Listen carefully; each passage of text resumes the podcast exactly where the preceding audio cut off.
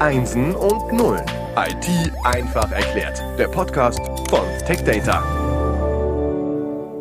Herzlich willkommen zum Podcast Einsen und Nullen, IT einfach erklärt. Wir schauen uns schon seit einigen Wochen das Thema künstliche Intelligenz ein wenig näher an. Aktuell sind Ulrich Walter und Marvin Giesing zu Gast. Sie arbeiten beide bei der IBM.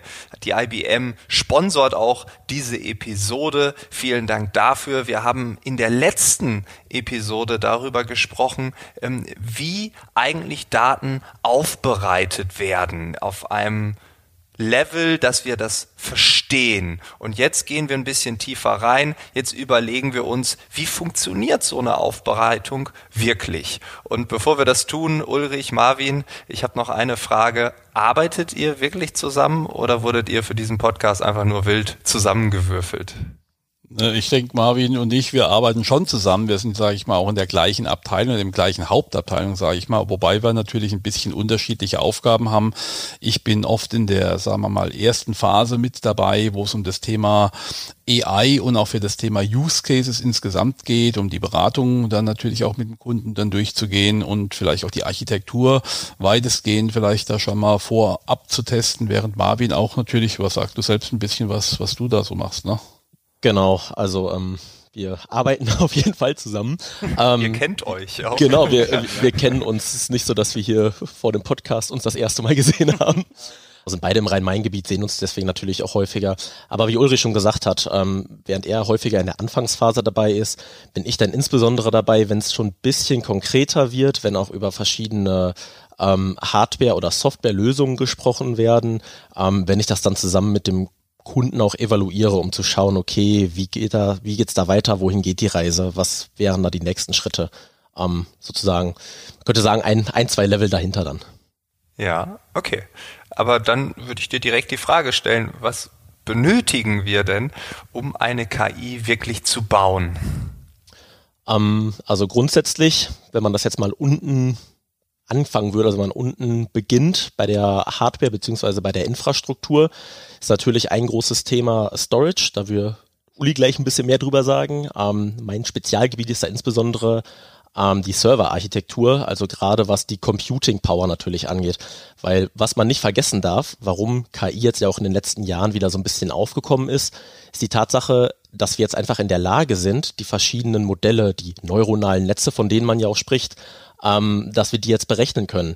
Das war damals einfach auf Grundlage der fehlenden Computing Power nicht möglich. Ähm, beziehungsweise es hat halt sehr, sehr, sehr lange gedauert, solche Netze zu berechnen. Es war wirtschaftlich einfach nicht attraktiv in dem Fall. Insbesondere durch das Aufkommen der GPUs beziehungsweise generell Hardware-Acceleratoren sind wir dann ganz großen oder haben wir dann ganz großen Schritt nach vorne gemacht, dass wir da jetzt auch in der Lage sind, solche Netze auch einfach zu berechnen und dementsprechend auch in absehbarer Zeit akzeptable Ergebnisse zu erzielen. Ja, vielleicht noch mal zum Thema Storage zurückzukommen. Wir haben es im letzten äh, Podcast ja schon mal kurz erwähnt, dass das Ganze basiert natürlich auf Datenmengen, auf großen Datenmengen. Die muss ich natürlich sowohl effizient, effektiv, schnell und sicher irgendwo speichern. Also das heißt, am Schluss brauche ich natürlich eine entsprechende Speicherinfrastruktur, die es mir eben erlaubt, diese Daten eben dann auch den Systemen, die ich zum Training, zur Analyse brauche, dann ähm, entsprechend schnell zur Verfügung zu stellen. Und dann, wie gesagt, was Marvin gesagt hat, kommt natürlich darauf an, welche Art von Technologie nehme ich dazu, damit ich eben auch aus diesen Daten dann schnell eben die Verarbeitung dann auch erreichen kann. Und mit bisherigen Verfahren, mit klassischen Prozessoren war eben dann hier der Aufwand erheblich größer als das, was wir heute in den neuen Systemen eben sehen. Und ich denke mal, wir sprechen da von ein bisschen auch vom, vom Cambrium der IT. Das heißt, wir sehen heute natürlich eine Vielzahl von neuen Technologien sich entwickeln, die quasi zum Inhalt hat, ähm, neue äh, Möglichkeiten für das Thema künstliche Intelligenz, für Analyse zu bieten. Das heißt also, wir haben in Core Design schon verschiedene Dinge eben dann entwickelt, die eben dann die Geschwindigkeit revolutionieren. Um da mal ein Beispiel zu setzen, vor ungefähr sechs, sieben Jahren ähm, gab es große Rechenzentren eben hier, beispielsweise Google Brain. Die haben damals damals ungefähr 16.000 äh, Knoten gebraucht, um gerade mal so um die 50 Teraflops eben herzustellen. Heute kriege ich das eben dann in doppelter beziehungsweise fast dreifacher äh, Qualität aus einer GPU, mit, äh, von einer Nvidia GPU, die ich eben im Server eben dann auch dann direkt integrieren kann. Bedeutet natürlich, dadurch ist das Thema AI, was früher extrem kostenaufwendig, langläufig äh, war und vor allen Dingen auch technisch sehr, sehr komplex war, kommerziell darstellbar, äh, für den Mittelstand umsetzbar und vor allen Dingen eben dann auch zeitlich dann äh, ähm, äh, realisierbar. Das heißt also, hier haben wir natürlich von der Infrastruktur alle Komponenten da, die genau diese entsprechenden Anforderungen auch abbilden. Hier vielleicht noch ein letzter Punkt zur Hardware, wenn man sich das auch nochmal äh, bewusst macht, wenn man sich zum Beispiel mal die Supercomputer der Welt anschaut, die ersten beiden, die sind halt auch gerade so gut, weil sie ähm, unter anderem, weil die Prozessoren mit den, also die CPUs, die Hauptprozessoren mit den GPUs, also den äh, Grafikprozessoren, so gut interagieren und da sind dementsprechend auch diese GPUs verbaut, die diese Hardware-Acceleration, also dieses Supercomputing in Anführungsstrichen einfach ermöglichen in einer sehr, sehr, sehr rasanten Zeit. Es ist super interessant, weil ihr genau die beiden Staffeln vorab jetzt hier mit zusammenfügt. Also in der Staffel 2 haben wir über Supercomputing gesprochen, in der Staffel 3 über Storage, über Speicher. Also wenn man da noch mehr wissen will, man kann da noch mal tiefer reingehen, wenn man jetzt nur bei diesem KI-Thema diesen Podcast gehört hat. Wir haben ähm, in der letzten Episode habt ihr die beiden Berufe des Data Scientists und des Data Engineers angesprochen. Das, äh, da habe ich nochmal drüber nachgedacht und dachte so, ja, die gibt es jetzt. Ähm, aber was machen die genau? Also die Infrastruktur ist da, jetzt kommen die zum Einsatz, jetzt können die arbeiten. Was machen die? Also ich kann ja mal so ein bisschen aus meiner Vergangenheit sprechen, wo ich noch als Data Scientist direkt gearbeitet habe. Und ähm, wir sind ja gerade bei der beim Thema Datenaufbereitung und das ist, hatten wir ja auch angesprochen, ein großer Teil. Und da muss man wirklich sagen, als Data Scientist, da ist man dann tief in der Materie drin, dass man dann beispielsweise nativ mit Python, gerne auch R, ähm, Daten aufbereitet. Und das ist einfach ein ganz, ganz großer Teil, dass man Daten aus diesem Datenlake nimmt und die müssen ja in eine Form gebracht werden, dass die auch weiter verarbeitbar sind. Das heißt, ich muss schauen, kann ich jetzt verschiedene Datengruppen zusammen clustern? Kann ich vielleicht auf Grundlage der bestehenden Daten ähm, neue Features für mein Modell entwickeln, sodass mein Modell einfach eine größere Genauigkeit bekommt? Und ein Punkt, den man auch nicht vergessen darf, ist, dass natürlich die Daten vielleicht qualitativ nicht hochwertig sind, so dass ich da mir die verschiedenen Daten anschauen muss und gucke, okay, muss ich da was anpassen im Sinne von, es können ganz banale Dinge sein, dass ich zum Beispiel ein Format von einer Spalte habe ich jetzt im amerikanischen Zeitformat, äh, das muss ich aber ins europäische Zeitformat beispielsweise überbringen, weil sonst mein Modell nicht mehr funktioniert. Ähm, da ist man dann also, wie gesagt, schon tief auf der Ebene, äh, wo man dann, ich kann jetzt mal vielleicht ein, zwei Frameworks wie Pandas oder NumPy nennen, ähm, Open Source, die da verwendet werden. Und dafür braucht man natürlich dann dementsprechend auch die darunter liegende Infrastruktur. Wobei das eigentlich hauptsächlich eher zum Berechnen genutzt wird. Ja, aber eine Anforderung von der, vom, vom Data Scientist ist natürlich, dass die Infrastruktur performant ist, logischerweise, na klar.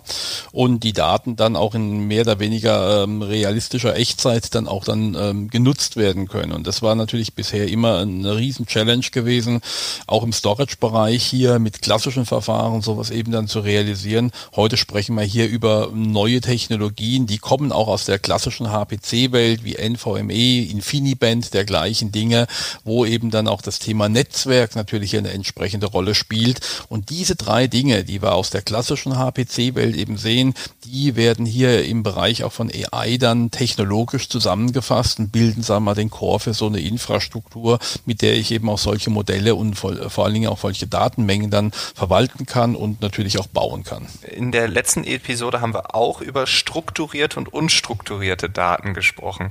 Äh, wir haben häufig oder ich habe auch im Bekanntenkreis, dann zeigen mir Leute ihre Excel-Tabellen und haben da tolle Formeln eingeführt äh, und, und aufgestellt und dann spuckt am Ende, wird irgendein Ergebnis ausgespuckt und das ist für manche schon so ein bisschen künstliche Intelligenz.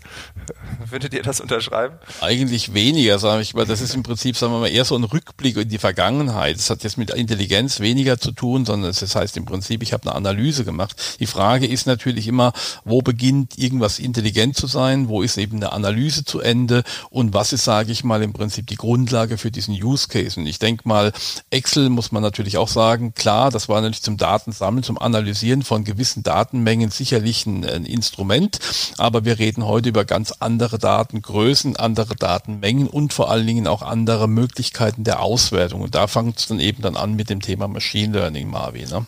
Genau. Um vielleicht nochmal kurz strukturierte, unstrukturierte Daten zu differenzieren. Ähm, Excel wäre in dem Fall dann strukturierte Daten, weil ich ein klares Format vorgegeben habe. Ich habe beispielsweise eine Spalte, da steht das Alter drin. Da kann, damit kann jeder was anfangen. Ähm, die kann ich dann entweder auswerten, Excel-like, äh, auch verschiedene Machine Learning-Algorithmen drauf anwenden. Komme ich gleich noch zu. Jetzt noch kurz zum Thema unstrukturierte Daten. Da finde ich immer ein guter Vergleich. Wenn man als Mensch sich jetzt ein Bild anschaut, zum Beispiel von der Freiheitsstatue, dann weiß ich als Mensch, okay, auf dem Bild, das gibt mir die Information, da ist die Freiheitsstatue drauf. Ein Computer könnte das Bild zwar auch verarbeiten, aber er sieht ja nur eine Pixelmatrix. Das heißt, er hat diese Information gar nicht dass da die, äh, die Freiheitsstatue drauf ist, sondern er hat einfach nur eine Pixelmatrix. Ich muss ihm dann ja erst beibringen, indem ich die unstrukturierten Daten dann sozusagen vorbereite und sage, hey, pass mal auf, Computer, äh, was du hier siehst, ist die Freiheitsstatue. Das wäre so zum Thema nochmal kurz strukturierte, unstrukturierte Daten. Ähm, und wenn man dann nochmal versucht, so ein bisschen Excel, wie Ulrich jetzt auch schon gesagt hat, ähm, das Aufbereiten der Daten in Excel und dann Analysen daraus zu ziehen, ist meistens auf Grundlage von historischen Daten. Und wo es dann zum Thema Machine Learning übergeht, ist ja, wenn ich versuche, auf Grundlage der historischen Daten Ableitungen beziehungsweise Vorhersagen zu treffen, wenn ich jetzt die Daten, also ein neues Datenset eingeben würde, was dann daraus resultieren würde. Das wäre dann in Richtung Machine Learning wenn man das jetzt mal wieder mappen würde zu strukturierte Daten, ist vielleicht gerade ein bisschen, äh, ein bisschen tricky. Und unstrukturierte Daten im Bereich Deep Learning werden halt häufig genutzt, weil Deep Learning bezieht sich dann wieder auf neuronale Netze. Und die neuronalen Netze sind halt insbesondere sehr gut darin, verschiedene ähm, unstrukturierte Daten zu analysieren, zu prozessieren. Dann geht's ähm, gegebenenfalls wurde auch in vorherigen Podcasts über Convolutional Neural Networks im Bereich von ähm, unstrukturierten Daten gesprochen. Ähm, wie gesagt, da gibt es dann verschiedene Architekturen, die man nutzen kann, um da dann, wie gesagt, weiterzugehen. Könnte, könnte ich sagen, äh, Machine Learning, Deep Learning versucht in unstrukturierte Daten eine Struktur reinzubringen? Mm, schwierig. Äh, ich würde eher sagen, Machine Learning ist, ich sage auch meistens immer bei Machine Learning versuche ich immer noch dazu zu sagen Traditional Machine Learning, weil das sind teilweise dann auch, ich sage jetzt mal lineare Regression, dass man schon, also mit einer Methode, die man schon länger kennt, ähm, oder auch logistische Regressionen. Ähm, ich, ich würde es eher sagen, durch Machine Learning und Deep Learning versuche ich Vorhersagen zu treffen. Das ist auch der fundamentale Unterschied zur klassischen IT. Ähm, ich programmiere nicht mehr irgendwas deterministisch, sondern ich versuche ein Programm etwas beizubringen, also im Prinzip Regeln beizubringen, wodurch es selbstständig lernt, sodass ich nur die Daten hinzugeben muss, aber das Modell findet dann heraus, okay, wo sind denn da wirklich die Gewichtung, äh, Gewichtungen? Das ist übrigens auch ein wichtiger Punkt, den du gerade ansprichst, Marvin, weil natürlich es gibt keine KI auf der Welt, äh, zumindest Stand heute, mit der ich eine hundertprozentige Wahrscheinlichkeit vorhersagen kann. Das Ganze basiert natürlich eben auf gewissen Wahrscheinlichkeiten anhand von historischen Daten und diese Wahrscheinlichkeiten, die bestimmen, sage ich mal, immer den Genauigkeitsgrad, auf Englisch den Accuracy-Grad. Das heißt also, wie viel Genauigkeit brauche ich eben hier oder erwarte ich von einem sogenannten Use Case, also was möchte ich am Schluss erreichen? Und bin ich eben dann mit 50 Prozent zufrieden, beim autonomen Fahren wahrscheinlich eher weniger.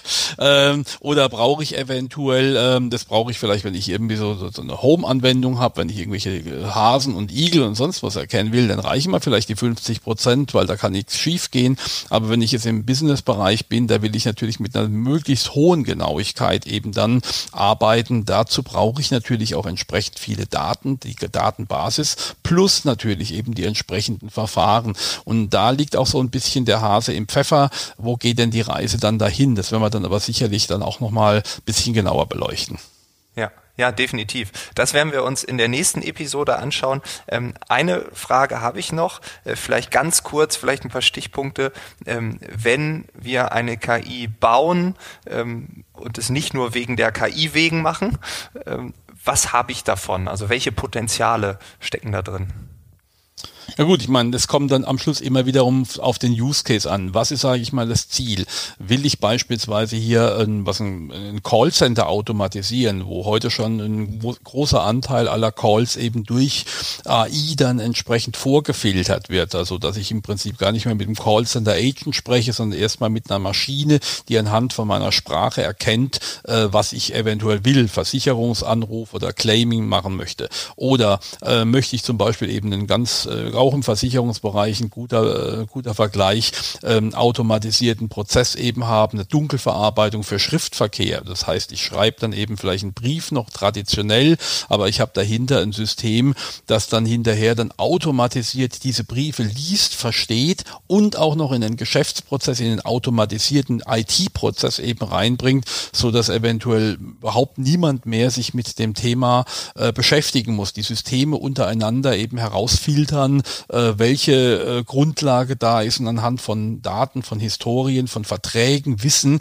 was eben für eine Entscheidung zu treffen ist. Und das ist natürlich ein Thema, wo hier in allen Bereichen, in allen Branchen hier äh, von der Finanzbranche bis eben hin in den Automati äh, Automatisierungsbereichen der Industrie eine entscheidende Rolle spielt. Und ich glaube, das ist im Prinzip das, was auch den Speed eben dann wiederum für die AI, für, für künstliche Intelligenz eben dann bringt. Ne? Genau, ich denke auch zusammenfassend kann man wirklich sagen, also ich habe es ja auch gerade schon gut angesprochen, niemand macht jetzt KI wegen der KI wegen, weil es gerade ein Hype-Thema ist, sondern man will natürlich immer herausfinden, okay, was für ein Mehrwert ergibt sich dann aus dem Use Case? Ist gut gerade angesprochen, äh, Cost-Cutting aufgrund von Automatisierung, kann ich irgendwo Cross- oder Upselling-Potenzial sehen? Ähm, das ist natürlich auch immer irgendwo der dahinterliegende Faktor, der gesehen werden muss. Ähm, auch wenn wir es wahrscheinlich gerne sehen würden, wenn jemand KI sich für KI interessiert, die wenigsten fragen an, hey, äh, wir wollen KI machen. Was natürlich aber, was natürlich aber auch noch interessant ist, dadurch, dass es eben KI gibt oder beziehungsweise durch die Möglichkeiten der KI sehen wir natürlich auch ganz neue Ökosysteme kommen, wo sich natürlich Versicherer mit Automotive-Partnern zusammentun und vielleicht auch noch irgendwelche anderen Industrien zusammenarbeiten. Also das heißt im Prinzip die Integration der Daten, der Netze, die geht da ganz klar weiter und ich sehe da so ein bisschen das Bild von so einem digitalen Universum am Ende. Äh, die Reise ist bei weitem noch nicht abgeschlossen, aber ich glaube, das werden wir dann sicherlich in einem der nächsten Podcasts dann noch ein bisschen vertiefen dann. Ne? Genau da gehen wir tiefer rein. Vielen Dank für eure Zeit, vielen Dank für eure Reisebereitschaft für diese Episode und dann auch für die nächste. Alles klar, danke also, auch. danke. ciao. ciao. Bis nächste Woche. Ciao.